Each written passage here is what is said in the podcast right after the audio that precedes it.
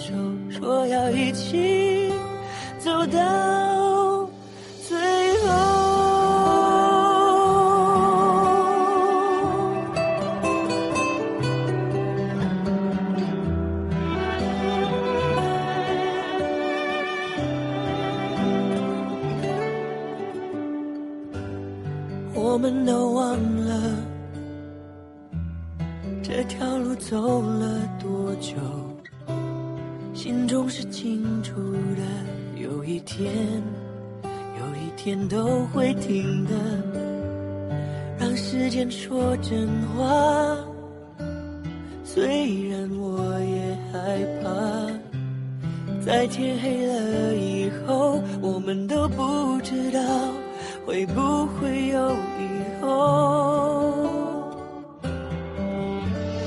谁还记得是谁先说永远的爱我？以前的一句话是我们以后的伤口。过了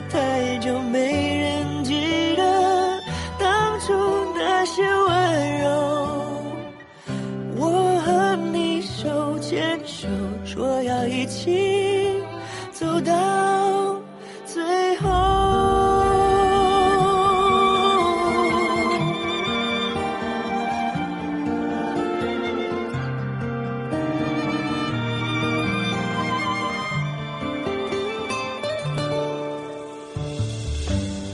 我们都累了。却没办法往回走。两颗心都说都没有救。亲爱的，为什么？也许你也不懂。两个相爱的人等着对方先说想分开的理由。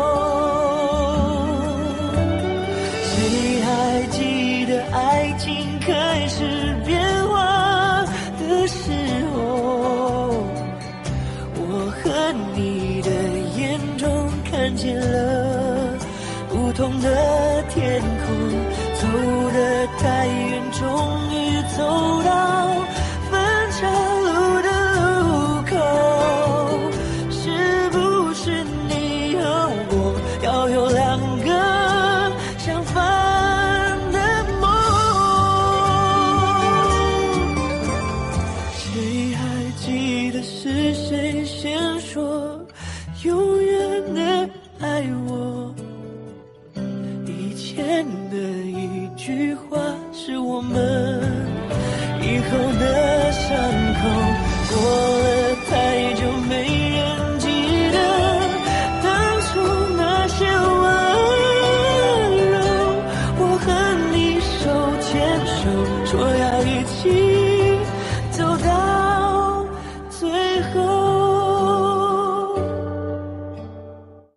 Willkommen zurück.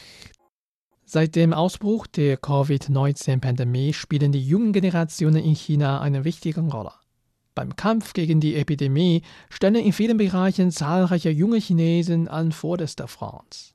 Sie haben sich voll und ganz dem Wohle der Gesellschaft verschrieben.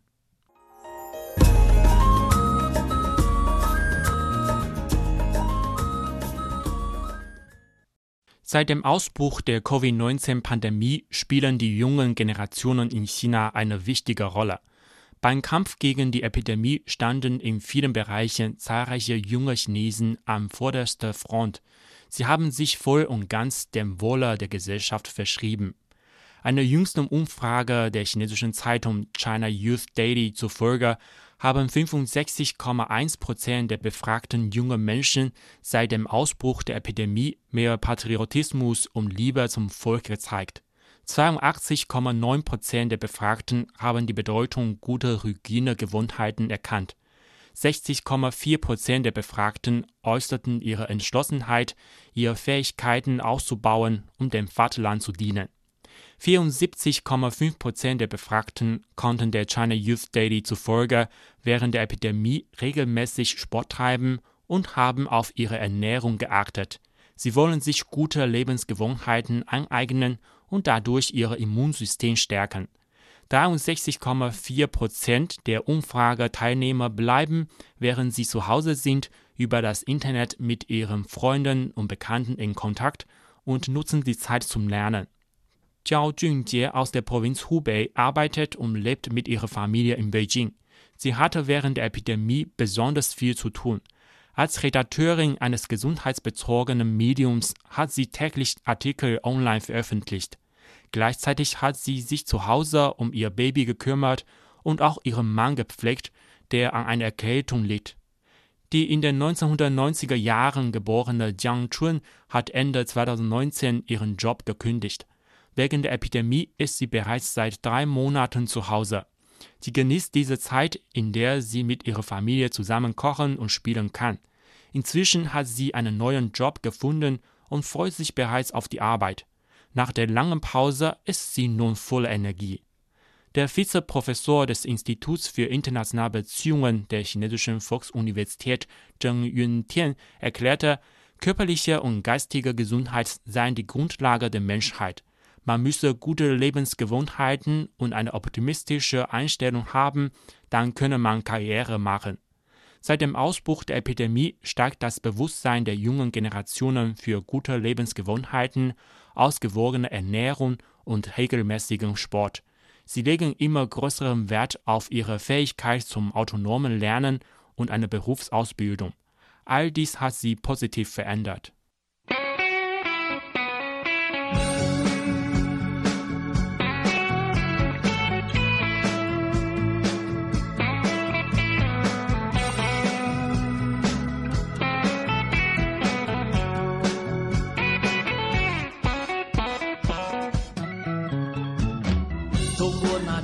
山和那碗水，从没有忘记那故乡的美，离开了家乡那么多年，谁知我漂泊在异乡滋味。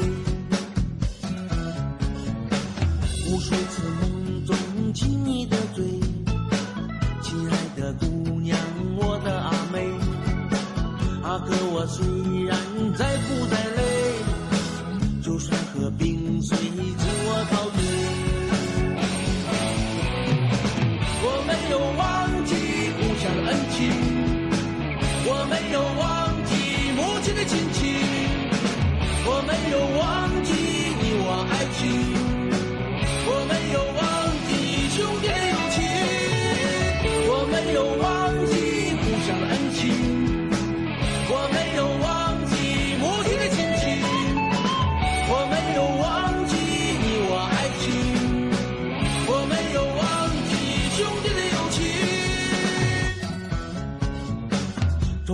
千山和那万水，都没有忘记那故乡的美。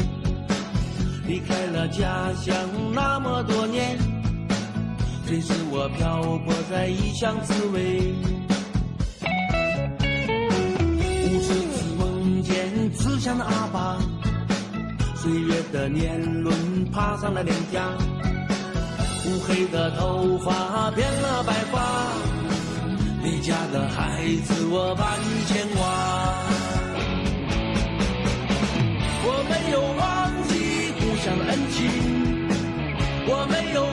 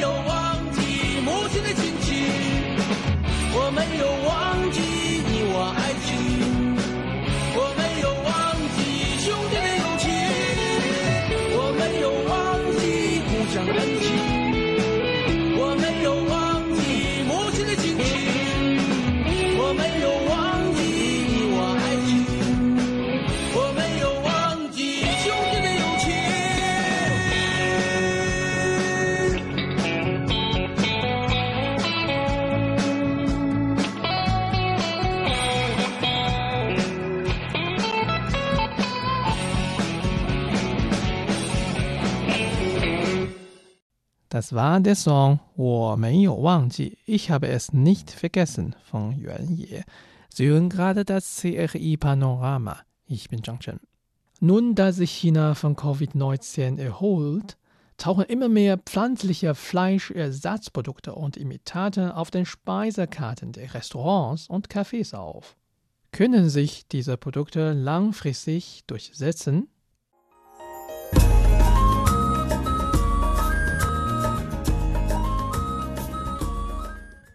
Ying saß in einer Starbucks-Filiale in einem Bürohochhaus und biss behutsam in ihre Pasta mit Pesto und pflanzlichem Fleischimitat.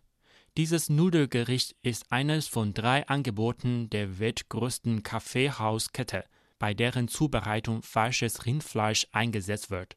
Die alternativen Fleischprodukte werden von Beyond Meat, einem in Los Angeles ansässigen Hersteller von pflanzlichem Fleischersatz für Rind, Hühner und Schweinefleisch geliefert. Eigentlich ist Ying eine Fleischliebhaberin, aber in Zeiten der Pandemie sorgt sie sich um die Qualität und Lebensmittelsicherheit. Denn das neuartige Coronavirus Covid-19 und frühere Epidemien wie H1N1 und die afrikanische Schweinegrippe werden alle durch Viren übertragen, die möglicherweise bei Tieren vorkommen. Die öffentliche Sorge um die Glaubwürdigkeit von Fleischprodukten hat dadurch zugenommen. Während Beyond Meat seine pflanzlichen Fleischimitate in mehr als 3000 Starbucks-Cafés in China verkauft, hat die Fastfood-Kette KFC angekündigt, auf dem chinesischen Markt Hühnernuggets auf Pflanzenbasis einzuführen. Die US-Pizzakette Papa John's begann auch Pizza mit pflanzlichen Fleischbällchen anzubieten. Im Verlauf der Jahre haben Infektionskrankheiten, die von Tieren auf Menschen übergesprungen sind, die Akzeptanz von Fleischersatzprodukten durch die Verbraucher beschleunigt. Auch die Besorgnis über die Fleischproduktion und Verarbeitung nimmt ständig zu. Aber nicht alle Chinesen sind von dem alternativen Fleischersatz auf Pflanzenbasis begeistert.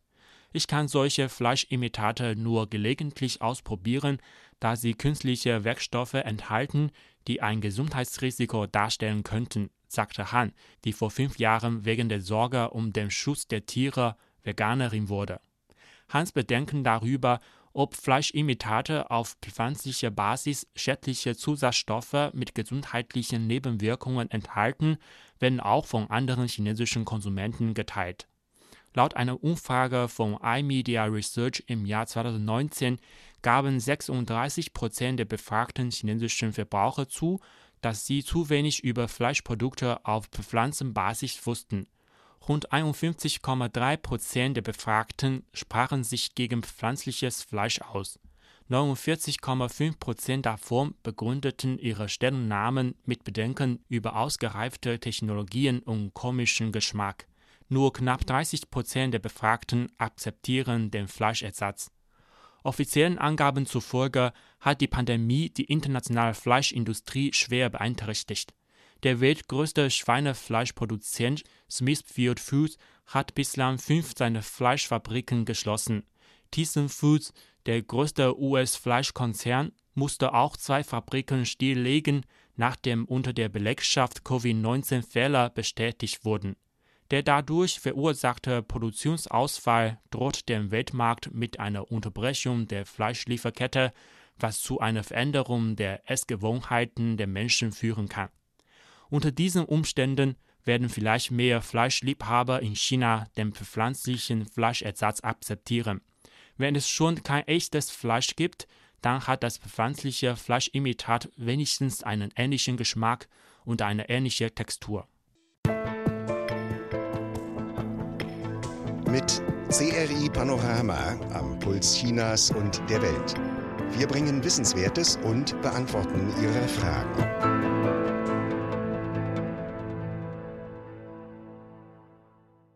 Willkommen zurück. Sie hören CRI Panorama. Ich bin Zhang Chen. Die Inschriften auf Knochen oder Schildpad der Shang-Dynastie wurden 1899 von Wang Yirong, einem Gelehrten für Epigraphik, entdeckt. Die Inschriften dokumentierten die Weissagungen der kaiserlichen Familien und des Adels der Shang-Dynastie von rund 3600 Jahren. In den vergangenen 120 Jahren haben zahlreiche Experten und Gelehrte große Anstrengungen unternommen, um die Inschriften zu übersetzen. Leider konnten bislang nur von ungefähr 1500 Schriftzeichen die Bedeutungen festgestellt werden.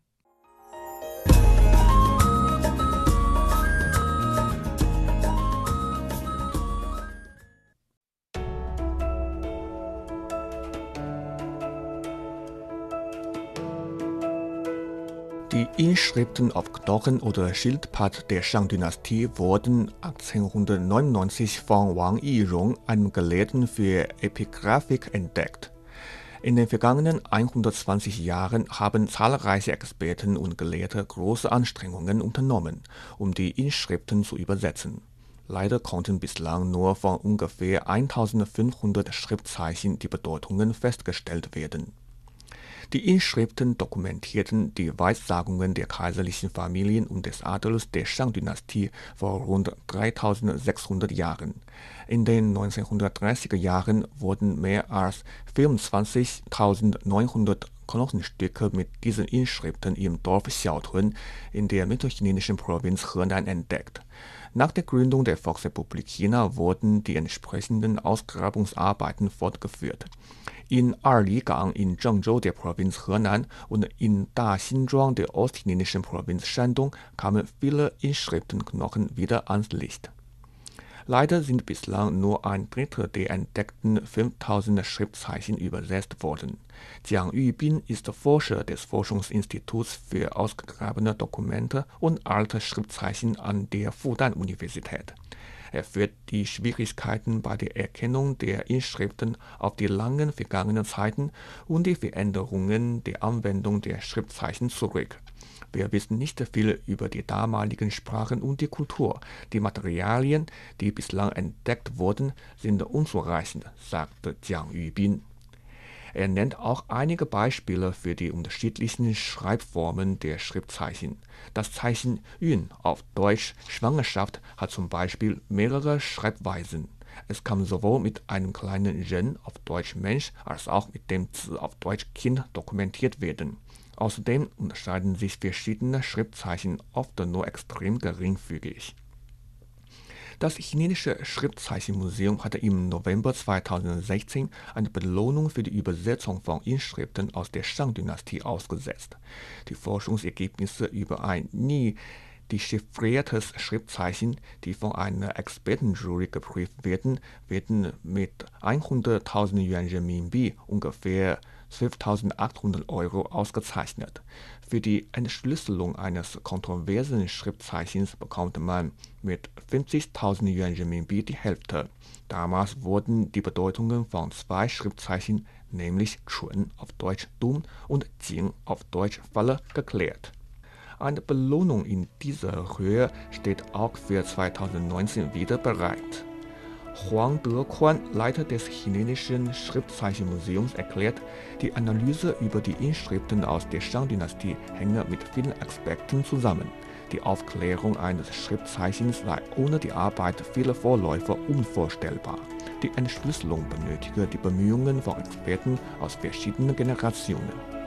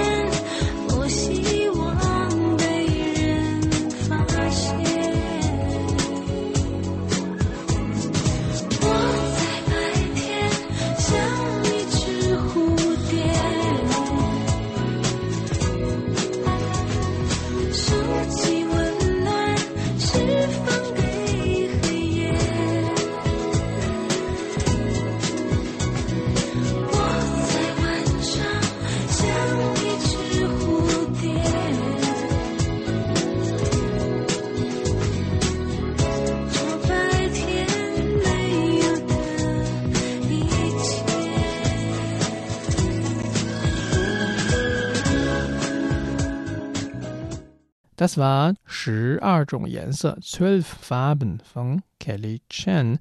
Sie hören CRI Panorama. Ich bin Zhang Chen.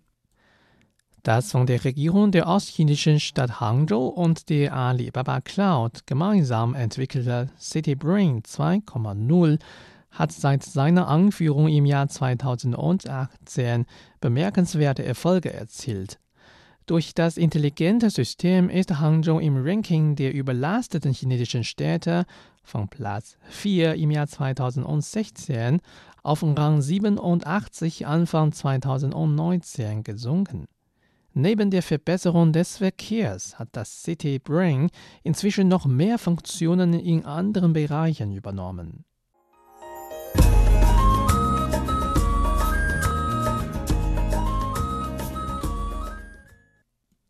Seit 2018 ist im ostchinesischen Hangzhou ein intelligentes System namens CityBrain 2.0 im Einsatz. Es soll dabei helfen, den Verkehr in den überfüllten Stadt besser zu lenken.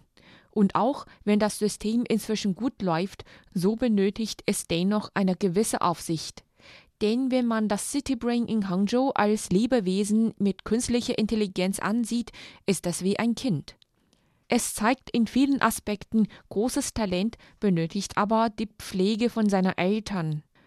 Yu Liming ist ein Verkehrspolizist im Büro für Datenverarbeitung in Hangzhou. Er erinnert sich an die ursprüngliche Idee hinter dem City Brain.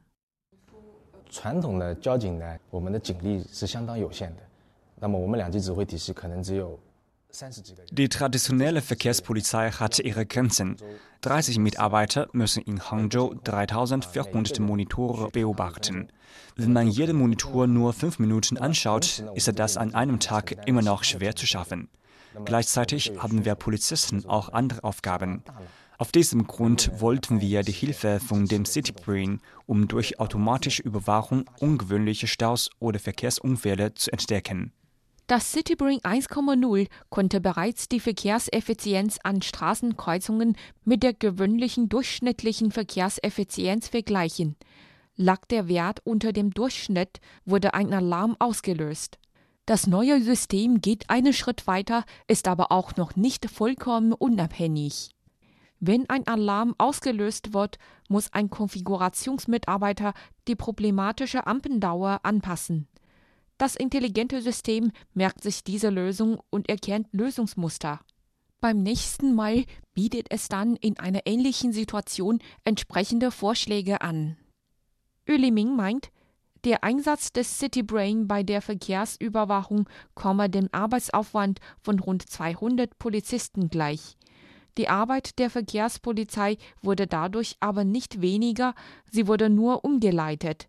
Es wird nun deutlich mehr Energie in die effektive Behandlung der Notfälle investiert. Yu sagt, 呃，我们曾经做过这样一个测算，就是城市大脑日均产生 Unseren Berechnungen zufolge löst das CityBrain etwa 40.000 bis 50.000 Alarme pro Tag aus. Das sind neunmal so viele wie gewohnt. Früher bekamen Polizisten Anrufe von Anwohnern. Jetzt bemerken wir die Notfälle bereits vor dem Anruf. Dann werden unsere Motorräder zu dem Ort geschickt. Um das CityBrain noch weiter zu optimieren, arbeiten die Vertreter der Verkehrspolizei langfristig mit den Programmentwicklern von Alibaba Cloud zusammen. Deng Bing, ein Algorithmusingenieur der Gruppe für intelligentes Business von Alibaba Cloud, erklärt,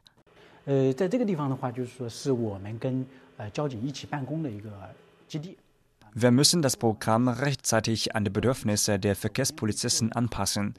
Ich werde während des chinesischen Frühlingsfests wahrscheinlich Überstunden machen müssen. Das CityBrain muss sich schnell entwickeln. Unsere Zeit ist sehr knapp. Für die Bevölkerung ist das CityBrain 2.0 kein unsichtbarer Dienstleister. Jeder hat die Möglichkeit, direkt mit ihm zu kommunizieren und sich an der städtischen Verwaltung zu beteiligen. Yu Liming sagt, wir haben eine App namens Onkel Polizist entwickelt. Einerseits veröffentlichen wir darauf aktuelle Verkehrsinformationen, andererseits können die Anwohner uns darüber Hinweise zu Notfällen wie Unfällen schicken. Bei einigen dringenden Problemen der Bewohner, beispielsweise medizinischen Notfällen, finden wir mit Hilfe des City Brain den schnellsten Weg und gewährleisten eine sichere Fahrt. Während das City Brain viele gute Dienste leistete, muss aber auch viel in die Entwicklung investiert werden. Die lokale Regierung muss ständig neue Funktionen ausarbeiten und die Pilotaktion fördern. Qi Tongjun, Leiter der Abteilung für Datenressourcen in Hangzhou, hofft, mit Hilfe des CityBrain die Management- und Dienstleistungsfähigkeit der Stadt zu erhöhen. 人不会被机器取代， Menschen können nicht durch Maschinen ersetzt werden, aber ich glaube, dass einige Arbeitsplätze durch Maschinen ersetzt werden. In diesem Prozess werden viele neue Positionen entwickelt, wie Maschinendesigner, Maschinenmechanik und Maschinenverkäufer. Ähnlich wie wir nun online Wohnkleidung kaufen können, weil Textilmaschinen Textilarbeit ersetzt haben. Die Integration von künstlicher Intelligenz und Stadtmanagement spart nicht nur Arbeitskräfte, sondern ermöglicht den Menschen auch, höherwertige, intelligente Dienstleistungen und ein individuelles Leben zu genießen.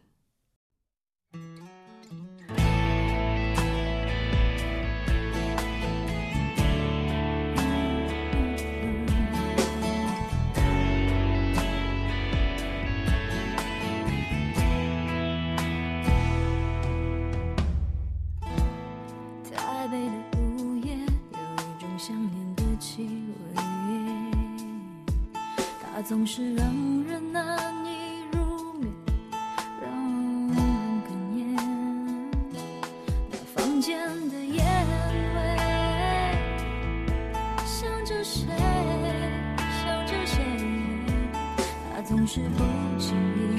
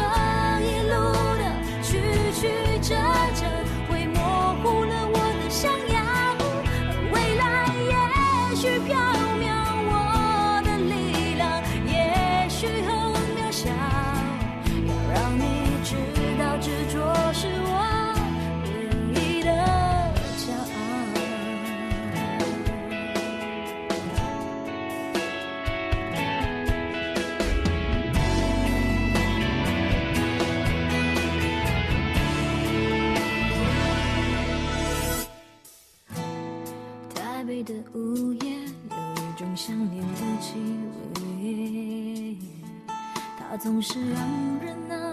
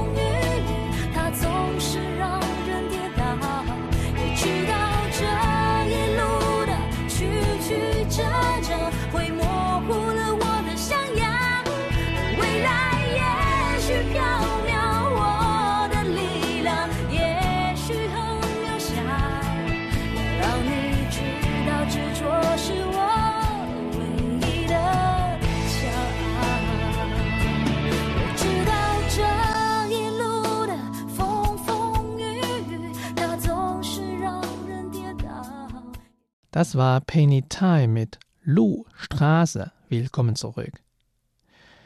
Wang Rong ist eine professionelle Fotografin. Online kennt man sie unter dem Spitznamen Fotografin der Gefühle. Denn sie versucht durch ihre Linse die Gefühle ihrer Kunden festzuhalten.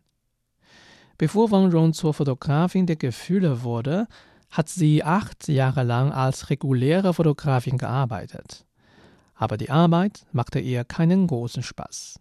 Deshalb versuchte sie, sich in Porträtfotografie und ihren Vorbildern zu folgen. Deren lebhafte Aufnahmen waren für sie sehr bewegend, da sie ermutigen, sich in das Leben der fotografierten Personen hineinzuversetzen.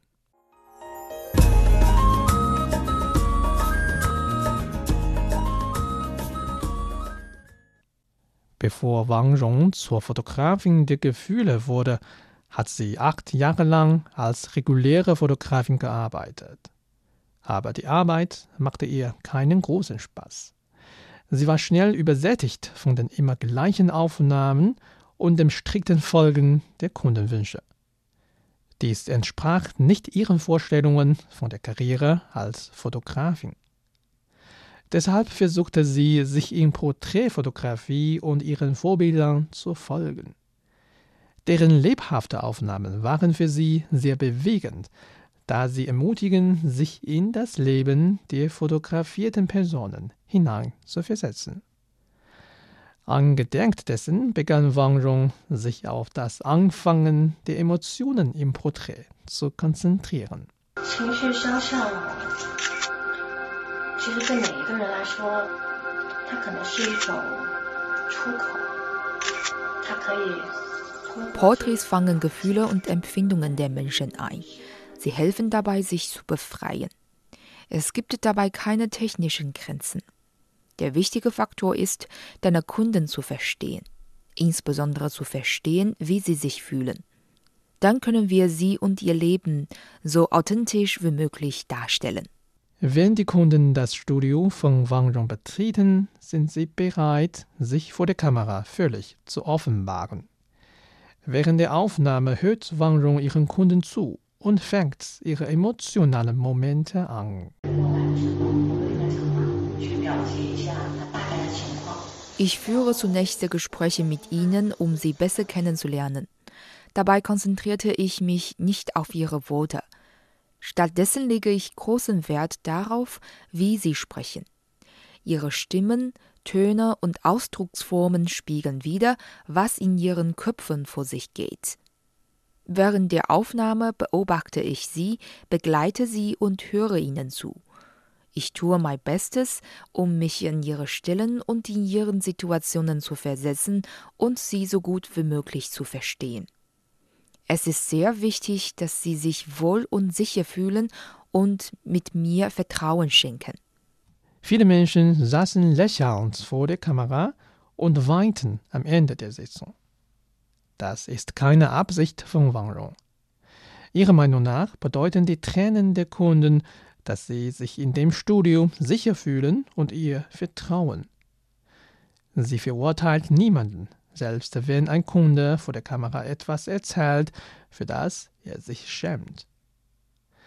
Wang will sie nicht kritisieren oder sich einfach für eine Seite entscheiden.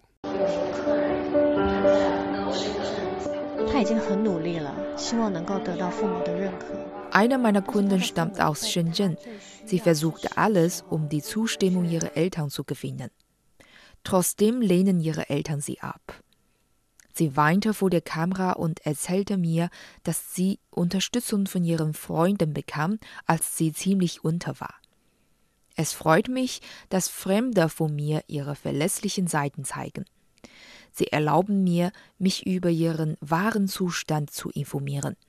Das ist die wahre Bedeutung meines Jobs und ich habe das Gefühl, dass meine Arbeit notwendig ist. Laut Wang Rong sind Wirklichkeit und Aufrichtigkeit für schöne Porträts von großer Bedeutung, egal ob sie durch glückliche und traurige Gefühle ausgedrückt werden. Menschen tendieren normalerweise dazu, ihre negativen Gefühle zu verdrängen und nur die glücklichen Momente zu behalten. Aber die Traurigkeit darf nicht vernachlässigt werden.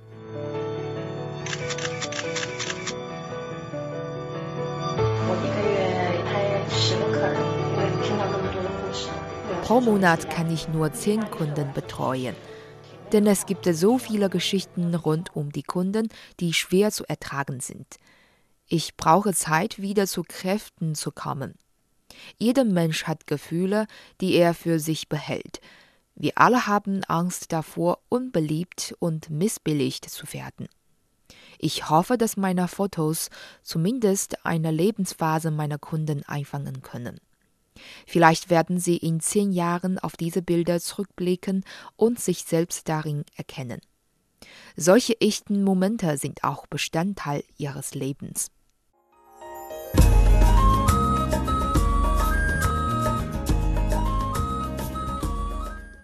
Damit sind wir leider schon wieder am Ende unserer heutigen Sendung angelangt. Wir sagen Tschüss mit dem Lied 黑色香水 Schwarzes Parfüm von Cao Fang. Zhang Chen verabschiedet sich von Ihnen. Macht es gut und 再见。